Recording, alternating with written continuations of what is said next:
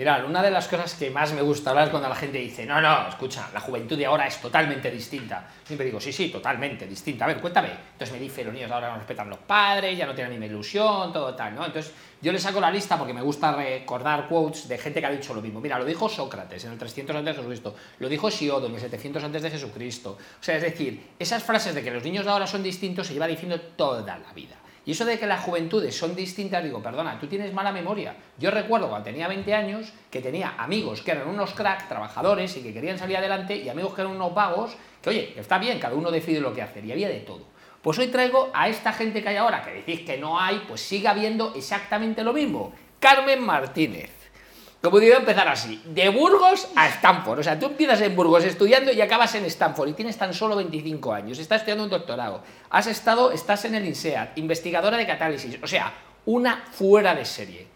Cuéntame. Así es, bueno, lo primero de todo, muchísimas gracias por invitarme, es un placer estar aquí. El placer es nuestro tener gente como tú. Y me gusta mucho siempre decir eso de que de Burgos puedes llegar a Stanford porque es una universidad muy pequeñita y, demuestras que, el empezar en algo tan pequeño no, te pone límites, para nada. Yo quiero ser no el ejemplo, sino la motivación de que todo ¿eh? es trabajo, de que dedicación y trabajo puedes llegar de una universidad pequeñita a una de las tres mejores universidades del mundo, como es la Universidad de Stanford. ¿Y cómo lo lograste?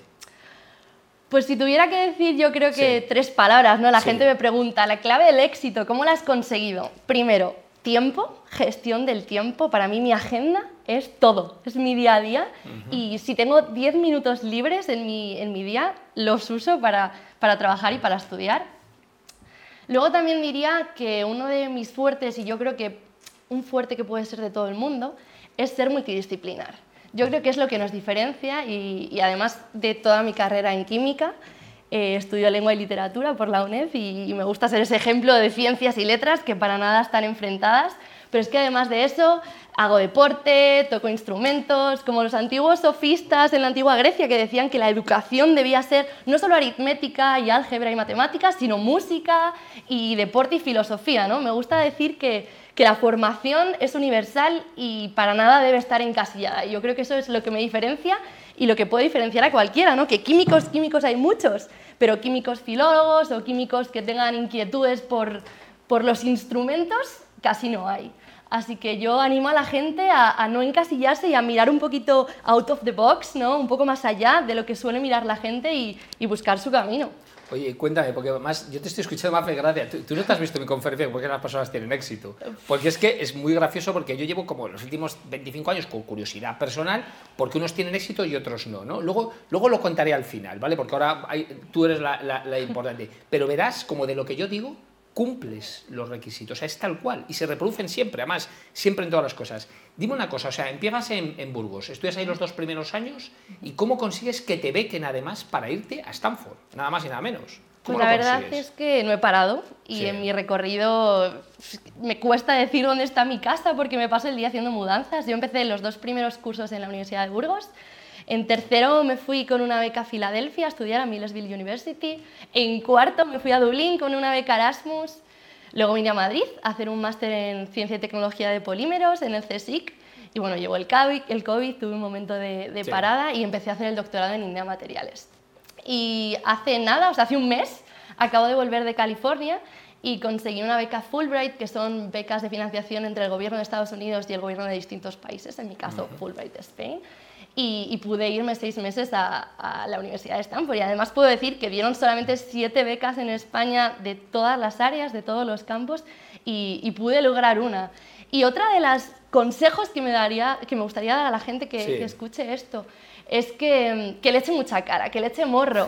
Al final en España tenemos miedo a salir ahí, ¿no? Es lo que nos pasa desde pequeñitos en el colegio, que te mandan salir a la pizarra y te achantas, te dan miedo a quedar mal, a equivocarte. No, esto en Estados Unidos, que es de donde sí, vengo, es verdad, es, cultural. No existe. Tú sales a la pizarra y sale a la pizarra gente que lo, lo, hace mucho peor de lo que lo harías tú. Mm. Sin embargo, lo hace. Entonces yo quiero defender que se haga, que nos equivoquemos, que hagamos el ridículo, pero es algo que tenemos que aprender en España y que, que no pasa nada por quedar mal y equivocarse. No, no, no pasa. Además, eso solo se aprende así. Eso, la gente. Además, se malinterpreta lo del fracaso. La gente cree. El fracaso, imagínate, yo digo, oye, acabas de perder 200 euros. Oye, a ver, no es bueno. No es, vamos a verlo en lado positivo. Hombre, no tienes una enfermedad. Oye, has perdido 200 euros. Es malo. Pero el fracaso no es perder 200 euros. O sea, si yo te doy 100 llaves y te digo, tienes que abrir esa puerta, cuando ya has metido la décima llave, no estás diciendo he fracasado una vez más, estás pensando, me queda una menos para continuar. Y luego segundo, que es parte de mi tesis de cómo funciona el cerebro. ¿Qué es lo que sucede? Que el cerebro solo aprende cuando tiene una necesidad extra. O sea, consumimos el adenosin difosfato, adenosin trifosfato, eso es lo que nos mantiene vivos y como no comíamos todos los días, minimizamos. O sea, en una palabra, tratamos de estar en el estado de reposo absoluto. Con lo cual necesitamos que nos motive. ¿Y qué nos motiva? Las bofetadas. Con cariño. Pero solo equivocándote. Es cuando aprendes. Solo con eso. Es el reto. Y muchas veces es que las, los muros nos los ponemos nosotros mismos. mi madre me decía, ¿por qué te vas a Estados Unidos si puedes ser profesora aquí abajo? ¿Qué, vas a hacer allí? ¿no? Y yo pensaba, ¿por qué no? ¿no? ¿Y por qué no voy a pedir una Fulbright, aunque solo dan siete? ¿Por qué no voy a tener oportunidades? De hecho, hablaba con muchos de mis compañeros Fulbrighters y, y la mayoría me decían que habían echado la beca por casualidad, que pensaban que no se le iban a dar, vamos, que había... Tú la echaste pensando que te la iban a dar. Bueno, a ver, yo creo que, que, una de las opciones de la Fulbright es tener también ese afán de comunicación que tengo, así que... La proyección mental, y esto no es tema de mentalismo ni chorrada, funciona mucho. ¿eh? O sea, es decir, la seguridad que tú te creas a la hora de pedir algo invita ya a que te digan que sí o que no. Es verdad, es verdad, pero, pero eso, que muchas veces pensamos que no somos capaces y, y, no, es algo que, que, tenemos que evitar y, no ponernos límites que nos ¿Y qué quieres hacer en tu vida? Qué complicado, ¿no? Qué pregunta, sí, tan... Sí, esta parte que te estoy haciendo una entrevista de las que hago yo cuando hago headhunting, pero ¿qué quieres hacer? O sea, ¿dónde te ves dentro de cinco años? Pues tengo muy claro, bueno, de primeras tengo que acabar el doctorado y tengo muy claro que haga lo que haga, quiero seguir innovando. Quiero seguir en el campo de la innovación, quiero seguir trabajando por pensar lo que nadie ha pensado antes, ¿no? que me dice mucho mi director de tesis, que al final hacer un doctorado e investigar eh, se trata de generar conocimiento y a mí me parece el trabajo más bonito del mundo y de, trabajar y pensar cosas que todo el mundo ha visto pero nadie ha pensado. ¿Pero quieres trabajar para una empresa grande? ¿Quieres trabajar para una empresa pequeña? ¿Quieres trabajar para el Estado?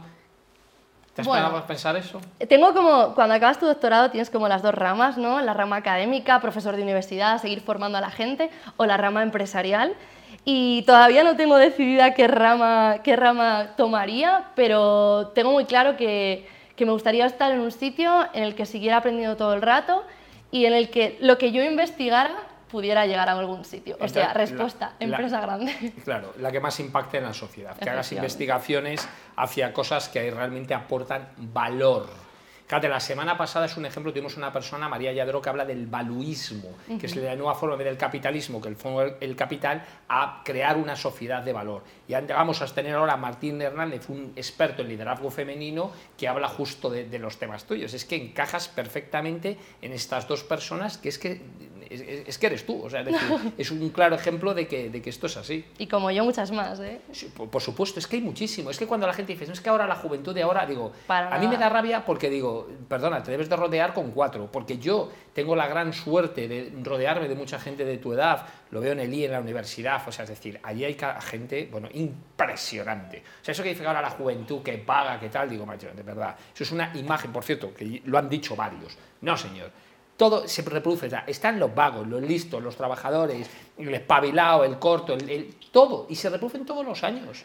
Y además en todos los campos. Y quiero aprovechar a hacer un guiño a la investigación y a que la gente sepa que los problemas que tiene en su día a día, todos los problemas más cotidianos, desde tengo calor hasta el coche se me queda sin gasolina muy rápido, hay alguien que lo está pensando y que su trabajo se dedica a, a todos los días tratar de resolver ese problema que tenemos todos, que es algo que en España la investigación no se ve, que estamos encerrados en nuestros laboratorios y que hay que salir ahí y decir que hay alguien que está pensando en esto y que está trabajando en esto y que da pena muchas veces que todos los jóvenes conozcan a todos los celebrities de, Telecinco, pero sin embargo no conozcan a un científico de hoy eh, sí, mira, pero fíjate, TikTok lo está haciendo muy bien en China porque en vez de poner a chicas bailando y tal, no sé qué, están poniendo gente como tú que son el ejemplo que eso es lo que hay que hacer, claro. y que no quita lo otro, ¿eh? A mí me encanta también Por ver una persona que se lo está pasando Y bien. divertirte Yo me saqué dos carreras de ingeniería y te juro que no falté ningún sábado de salir de copas. O sea, es decir, Así se es. puede hacer todo. O sea, es decir, eso de que o estudias o te lo pasas bien, digo, no sé, en tu mundo, en el mío no. Pero tú has dado la clave, la gestión del tiempo. Yo siempre digo una cosa, una cosa a la vez. Ese es el gran secreto. Yo cuando hago una cosa solo hago eso y me centro al 200% en eso. No hago ninguna actividad en paralelo. Y eso es lo que te hace hacer muchas cosas. ¿Tú haces lo mismo?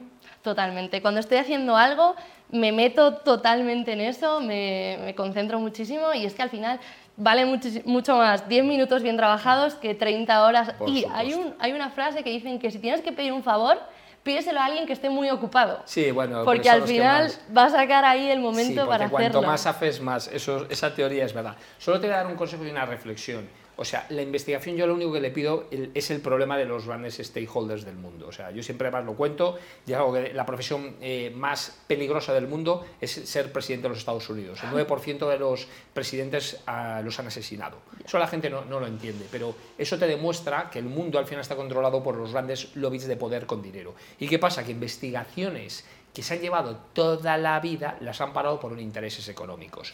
Y uno es el coche eléctrico, que es de 1834, ¿vale? O sea, en 1896 los taxis eran eléctricos, Y por unos intereses claramente económicos, el lobby del poder del petróleo y el lobby del poder de la automoción, con todo lo que se creó, con las grandes compañías que iniciaron, pararon toda la investigación. Porque en 1994 General Motors sacó el V1, el coche 100% eléctrico, y lo destruyeron en el desierto de Arizona unos años después. O sea, es decir, los lobbies de poder al final paran esas investigaciones porque les fastidias el negocio grande que tienen por querer controlar el mundo de otra manera. Pero bueno.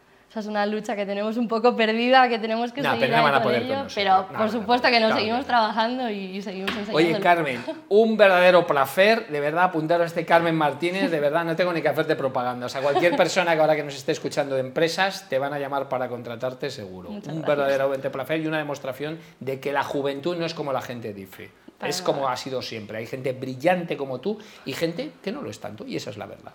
Muchas gracias y bueno, vamos a ver otros programas que tenemos también en Tinku Televisión.